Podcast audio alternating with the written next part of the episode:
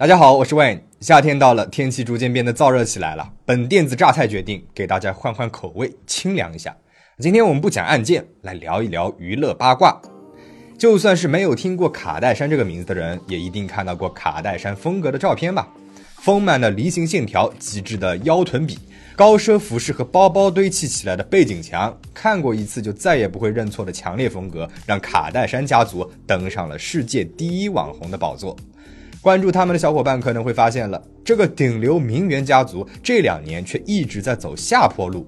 他们的那些博流量密码，好像在这两年没有那么的好使了。为什么呢？今天咱们的影片就来浅谈一下。卡戴珊家族人数众多，每个人都不是一般人。我们先来简单的认识一下他们。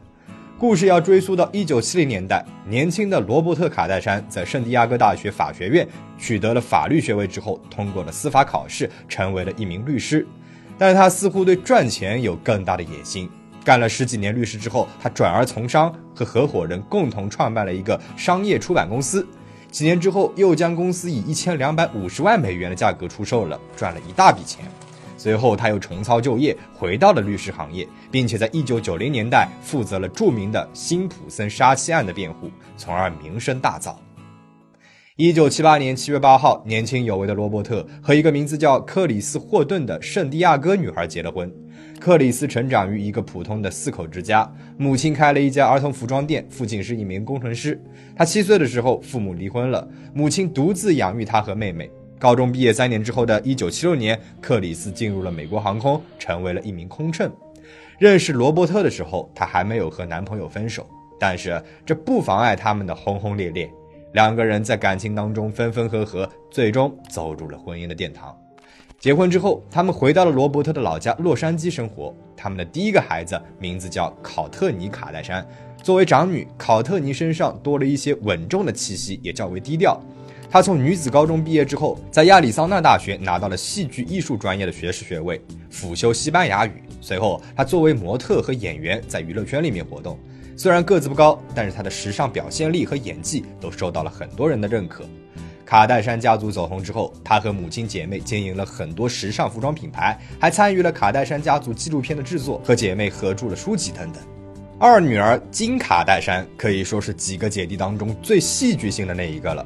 卡戴珊家族的登顶和金卡戴珊的走红密不可分。金卡戴珊和姐姐考特尼上的是同一所女子高中。高中毕业之后，她进入了一所社区大学，随后呢又转学来到了加州大学洛杉矶分校。但最终她也没能够完成学业，做了好几年的助理工作之后，她逐渐走上了毁誉参半的逐梦娱乐圈之路。这个关键人物，我们后面再来详细的聊一聊。先继续的介绍卡戴珊家族的其他人。三女儿科勒卡戴珊并不像考特尼和金卡戴珊那样走出了一条自己的路，她的人生更像是被卡戴珊家族这个名头给牵引着，重复着姐姐们的路。她从中学毕业之后，没有上完高中就进入了娱乐圈，但是她出演的都是一些名不见经传的肥皂剧。她的身高比姐姐们要高出了很多，长相特征也和姐姐们存在着差异，因此有人就说科勒不是罗伯特的亲生女儿。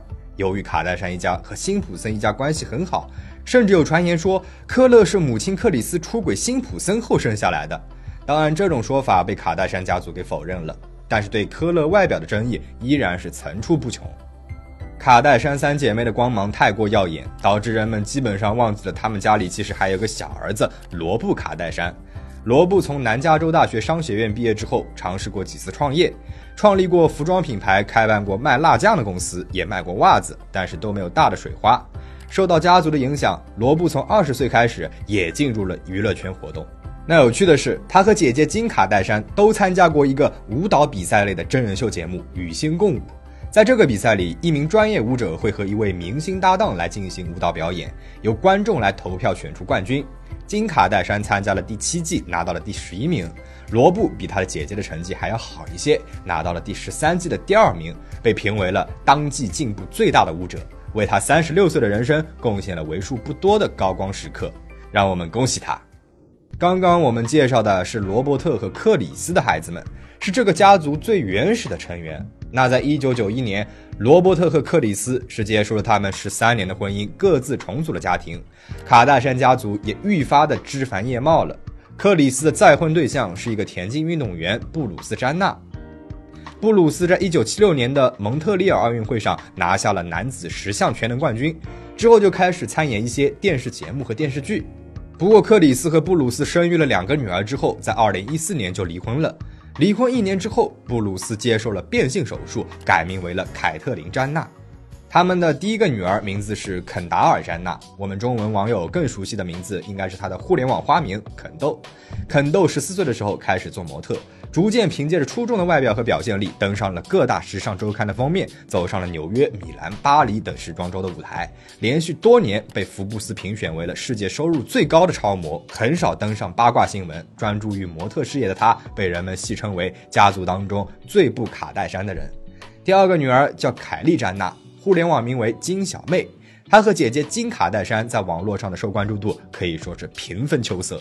根据2023年的统计，Instagram 粉丝最多的人当中，金小妹排在了第五名，金卡戴珊为第八名。金小妹之所以获得了如此多的关注，与她的出身和商业头脑有关。以家族的名声和财富作为跳板，她创办了自己的美妆品牌。2019年首次进入了福布斯亿万富翁榜，当时21岁的她成为了全世界最年轻的亿万富翁。好了，终于是把关键人物给介绍完了。现在我们来正式的复盘一下卡戴珊家族走上名媛顶峰的全部过程。前面我们说到，卡戴珊姐弟的生父罗伯特在一九九零年代参与了辛普森案的辩护，这个著名的世纪大案让人们开始关注到了罗伯特的家庭。少女时期的金卡戴珊第一次尝到了名声带来的甜头，她很享受被人关注的感觉。从记录她年轻时候的那些录像带里，我们也可以感受到她的表现欲。Are you leaving? ok ok Kim Kardashian. I'm the dopest and the ropest person in this class. She doesn't know what she's talking about. I'm more popular than she is. I love it. I love it. The class, everyone loves me. So I'm so popular. And everyone loves I want. Excuse me, Chris. 大学毕业之后，他找到了一些名人助理的工作。让他半只脚踏入娱乐圈的是他和顶级名媛希尔顿集团的继承人帕利斯·希尔顿的关系。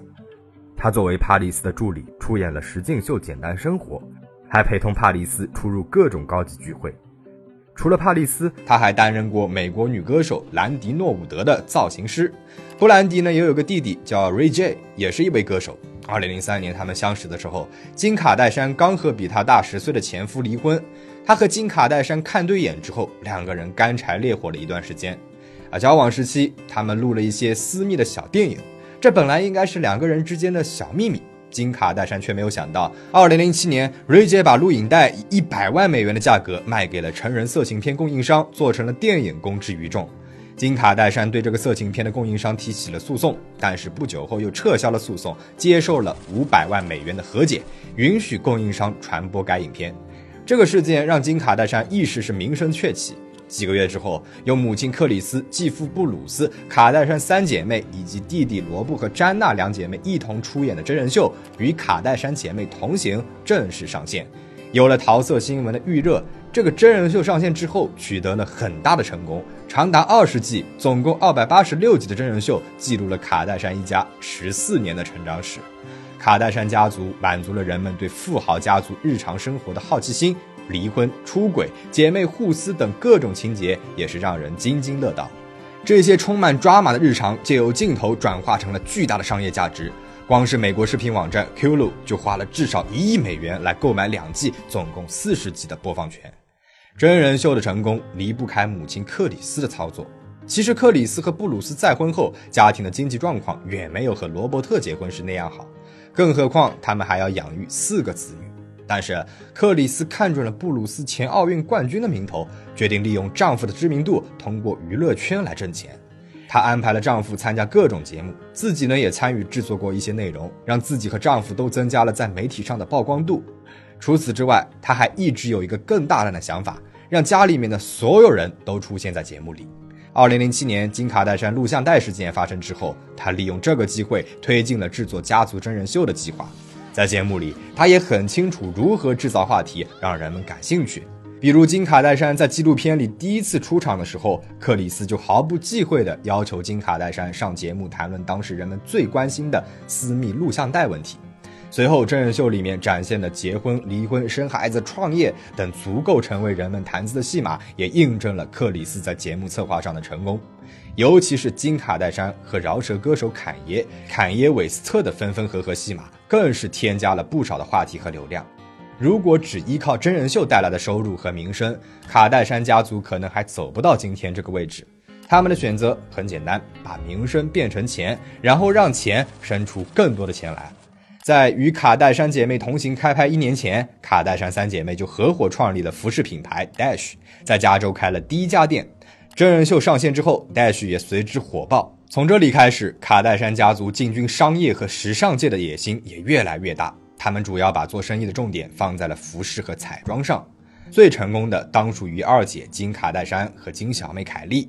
金卡戴珊在2017年创办了自己的彩妆品牌 KKW Beauty，很快又将商业扩展到了香水界。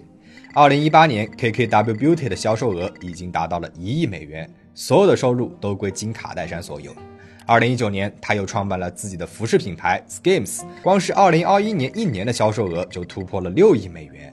那凯莉的美妆品牌创立的时间要更早一点，2015年开业后的一年半内，销售额就达到了四亿美元。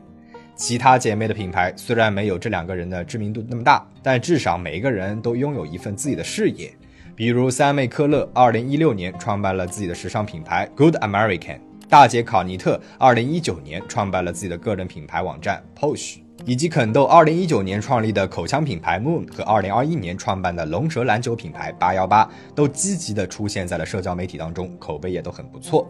除了管理自己的品牌，卡戴珊家族还在美国拉斯维加斯酒店里开了一家卖周边产品的店，专门售卖卡戴珊家族姐妹们的周边产品和一些家族产品，比如他们形象的卡通玩偶、印着他们脸的钥匙扣等等。粉丝们也都很买账。就这样，他们拍摄自己的生活，赚取金钱和名声，又利用这些资本和影响力来投入到商业，继续的赚更多的钱，扩大名气。他们越来越有名，人们越想看他们，人们越想看他们，他们就赚的越多。在这样的粉丝效应下，他们一步步的走向了聚光灯，走向了红毯，走向了极致奢华的生活，成为了当之无愧的顶流名媛。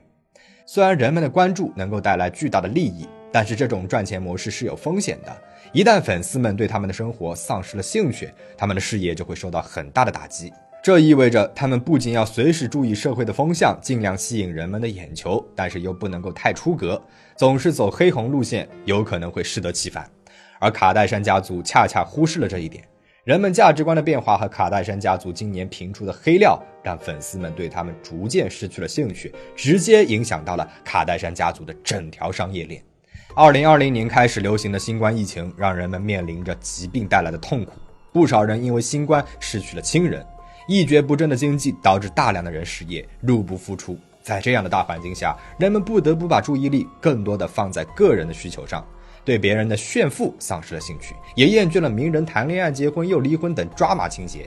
靠着富有的形象和充满戏剧性的生活出圈的卡戴珊家族，也逐渐的失去了对公众的吸引力。二零二零年十月二十七号，金卡戴珊在推特上发表了一篇贴文，更是让网友们的态度从羡慕变成了愤怒。网友们都觉得，有的人好几个月都出不了门，有的人天天为找工作发愁，有的人呢好几年都没有见过自己的家人了。而金卡戴珊却穿着高级的礼服和亲朋好友在私人海岛上聚会，几百万人因为新冠去世了，而金卡戴珊还是一如既往的炫富，丝毫没有考虑到其他人的感受。尤其是他还特地的指出，这种时刻是很多人都梦而不得的，让我意识到我的生活是有多么的优越，真的是杀人诛心啊！同时，金小妹那边也从来没有停止过上传自己的奢华日常。全球上亿人的生活都被疫情给打乱了，而卡戴珊们的生活却丝毫没有受到影响，这让人们真正的醒悟到自己的生活与卡戴珊家族的差距。而金小妹却好像完全没有注意到这一点，还热情地在视频里面招呼粉丝们帮自己挑选包包。粉丝们意识到，人们的关注和拥戴让卡戴珊家族赚得盆满钵满。而在人们落魄的时候呢，卡戴珊们却又反踩了一脚。你看我们多么的不一样。另外一方面，卡戴珊们在社交媒体上自信地展现出自己的丰满身材，挑战了传统的白瘦审美，这也是人们追捧他们的原因之一。卡戴珊的身材成为了新的时尚标，他们自己也不断的通过整容手术来追求极致的丰满和腰臀比。